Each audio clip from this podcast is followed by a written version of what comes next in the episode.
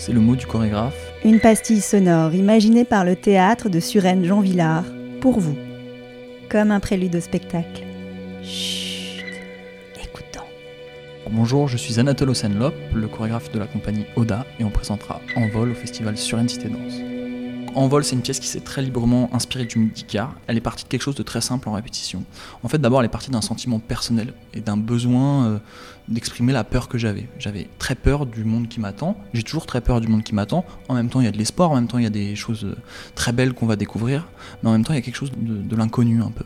D'un monde qui évolue tellement vite qu'on n'arrive parfois plus à évoluer nous-mêmes dedans. Et l'idée du mythe elle est venue assez vite. Donc ce mythe, c'est un jeune homme euh, où son père Dédale lui a construit des ailes pour s'échapper d'une prison.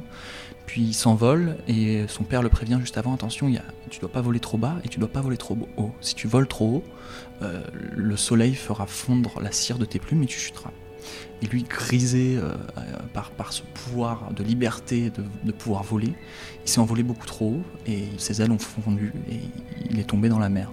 Et en fait, je trouve que ce mythe d'Icar résume bien le monde dans lequel on vit. Je trouve qu'on vit dans un monde où on est tous quelque part des, des industriels. C'est une sorte de constat où quelque part on veut toujours plus. On a toujours cette envie d'aller plus loin, de ne pas s'arrêter à un stade. Et en fait, on est prévenu, euh, par exemple, si je prends l'exemple écologique, on est prévenu, on nous dit, ouais, il y a une limite, attention à la façon dont on consomme, etc. Mais en fait, grisé peut-être quelque part par ce, ce sentiment de pouvoir sur le monde, sur notre environnement, on ne fait pas attention aux limites qui nous entourent et quelque part, ça se trouve, on les a déjà dépassées. Donc la pièce, elle part de ça, très simplement.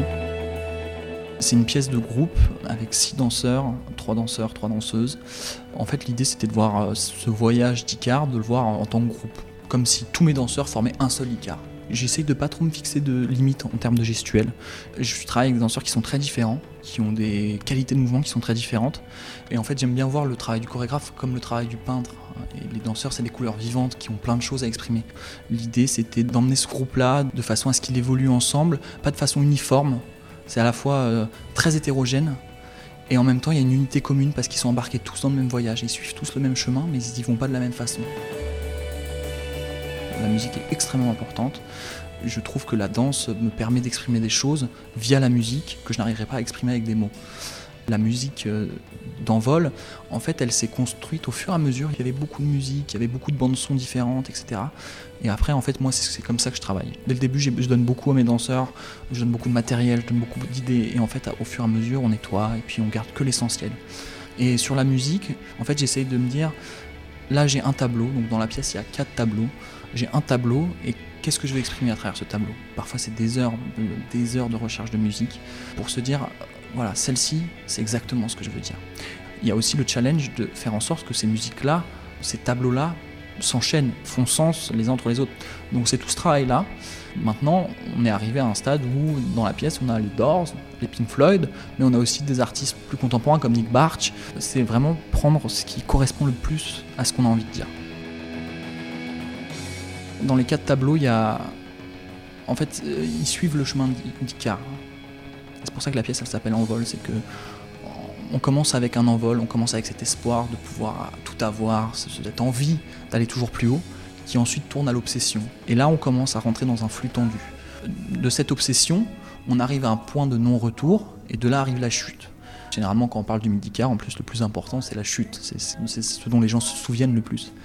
Et la chute d'Icar, là, c'est une chute libre. C'est quelque chose où, on n'est plus en contrôle.